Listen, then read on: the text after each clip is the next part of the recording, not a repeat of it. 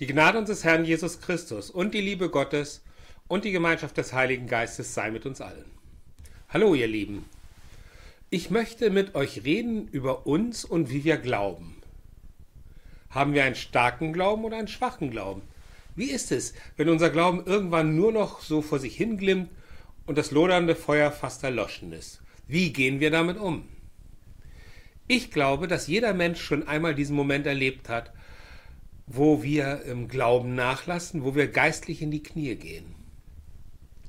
Ich erlebe es momentan immer wieder, wenn ich daran denke, dass in der Ukraine in diesem Moment ein russischer oder ein ukrainischer Mensch stirbt. Dann bitte ich Gott, dass er doch eingreifen möchte und diesen unsäglichen Krieg beenden möge.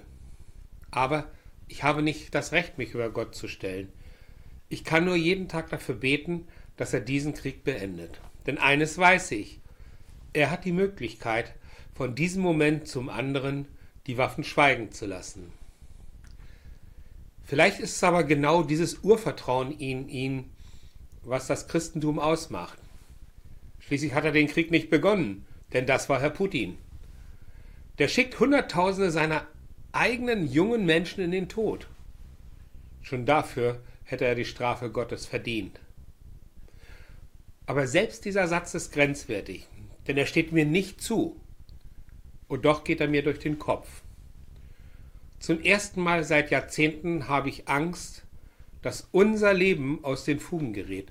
Und das nicht nur ein wenig. Und dieser Konflikt ist nur ein, der eine. Ich denke da noch an Israel, Syrien, China, Korea, Iran und, und, und. Auf der ganzen Welt brodelt es. Ich würde mir wünschen, dass auf der ganzen Welt Frieden herrscht. Aber da haben wir noch viel zu tun.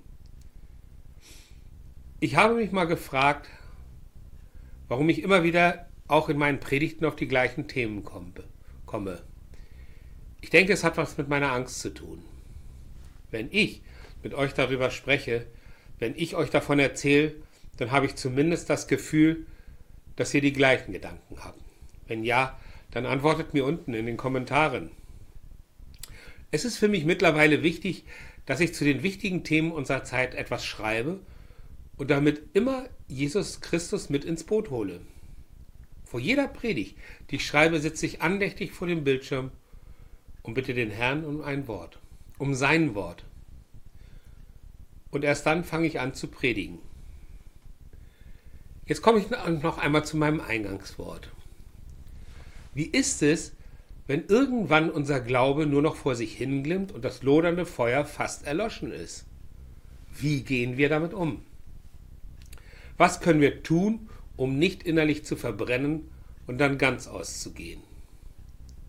Ich glaube, dass mein Weg der ist, dass ich mich jede Woche hinsetze und mich mit dem Glauben, mit meinem Glauben auseinandersetze. Im März sind es vier Jahre, wie die Zeit vergeht. Aber es tut gut. Und ich bin noch lange nicht satt. Ich sitze da und lächle nach oben zu meinem Herrn. Und das ist, glaube ich, der Zustand, den ich jedem wünsche, zu wissen, warum man etwas macht. Ich lese euch heute aus Hebräer 12 die Verse 12 bis 18 und dann die Verse bis 22 bis 25 vor, gelesen aus der Basisbibel. Macht deshalb die müden Hände und die erlahmten Knie wieder stark. Und schafft für eure Füße gerade Pfade. Denn was lahm ist, soll ich noch, nicht auch noch fehltreten, sondern geheilt werden. Bemüht euch um Frieden mit allen Menschen und auch um Heiligkeit. Ohne sie wird niemand den Herrn sehen. Achtet darauf, dass niemand zurückbleibt und so die Gnade Gottes verliert. Lasst keinen Spross aus einer giftigen Wurzel aufgehen. Sonst richtet sie Unheil an. Und viele werden durch sie vergiftet. Niemand soll unmoralisch oder ohne Gott leben wie Esau. Der hat für eine einzige Mahlzeit sein Recht als Erstgeborener verkauft. Ihr wisst ja, als er später den Segen und damit sein Erbe haben wollte, wurde er verworfen. Er fand keine Möglichkeit, sein Leben zu ändern obwohl er unter Tränen danach suchte. Ihr seid nicht zum Berg Sinai gekommen, den man anfassen kann, nicht zu einem brennenden Feuer, nicht zur Dunkelheit, Finsternis und Sturm. Weiter lese ich noch die Verse 22 bis 25. Ihr seid vielmehr zum Berg Zion gekommen und zur Stadt des lebendigen Gottes, zum himmlischen Jerusalem. Ihr seid zu Zehntausenden von Engeln gekommen, zu einer Festversammlung und zur Gemeinde derer, die als Erste geboren wurden und im Himmel aufgeschrieben sind. Ihr seid zu Gott gekommen, der über alle Gericht hält und zu den Gerechten. Sie sind schon zur Vollendung gelangt und ihr Geist ist schon bei Gott. Ihr seid zu Jesus gekommen, dem Vermittler des neuen Bundes und zu dem Blut, mit dem ihr besprengt seid und das machtvoller redet als das Blut Abels. Gebt acht, dass ihr den nicht abweist, der so zu euch spricht. Die Israeliten haben Gott schon damals abgewiesen, als er auf der Erde seinen Willen verkündete. Sie sind ihrer Strafe nicht entkommen. Wie viel weniger werden wir dann entkommen, wenn wir den abweisen, der vom Himmel her spricht. Amen. Wenn ich den Text so überfliege, dann ist es der gut gemeinte Versuch, uns bei der Stange zu halten. Wie sollen wir uns immer wieder auf unseren Herrn konzentrieren und nicht nachlassen im Glauben? Aber wie macht man das? wenn man sich erdrückt fühlt von Angst, Krieg und Tod, Armut und allem, was sonst noch in, ja, was es noch vor die Füße fallen kann. Ehrlich gesagt, ich weiß es nicht. Aber gut gemeinte Worte sind in diesem Moment die richtige Wahl. Aber sie verpuffen, wenn man sie einfach nur gesagt bekommt. Denn irgendwie rechnet man damit. Ich nenne es dann auch gerne schon mal salbungsvolle Worte. Weil sie klingen gut und sind auch bestimmt so gemeint aber sie hören sich an wie Worthülsen. Wenn ich mir vorstelle, da steht ein junger Mensch vor mir, also jetzt in der heutigen Zeit steht ein junger Mensch vor mir, der noch nicht lange im Glauben steht und der fängt an zu zweifeln. Was kann ich tun, um ihm die Kraft des Glaubens wiederzugeben? Ich kann ihm eine halbe Stunde erklären, wie er mit seinem Glauben umgehen soll. Oder ich höre ihm einfach zu. Ich muss ihm auch keine guten Ratschläge geben, sondern einfach nur zuhören. Damit er das Gefühl des Leib Christi spürt. Er soll sich geborgen fühlen. Man nennt das Abholen. Wenn du früher als Kind gestürzt bist, dann musste deine Mutter dir auch nicht ihre Lebensgeschichte erzählen. Dann hat es gereicht, wenn sie dich wortlos in den Arm genommen hat. Dass sie nur einfach da war. Das ist etwas, was ich an meiner starken Ehefrau so liebe. Wir sind nicht immer einer Meinung oder verstehen uns auch manchmal falsch. Aber wenn ich in meinem Leben stürze, dann kann ich mit meinem ganzen Elend in ihre Arme flüchten. Darum ist sie auch mein Sonnenschein, weil ich mich bei meiner Frau geborgen fühle. Und das gibt mir den tiefen inneren göttlichen Frieden. Ich glaube, es ist das Gleiche in den Armen von Jesus Christus. Da darfst du dich auch einfach nur wohlfühlen. Genauso wie als Kind in den Armen deiner Mutter oder ich als Erwachsener in den Armen meiner Frau.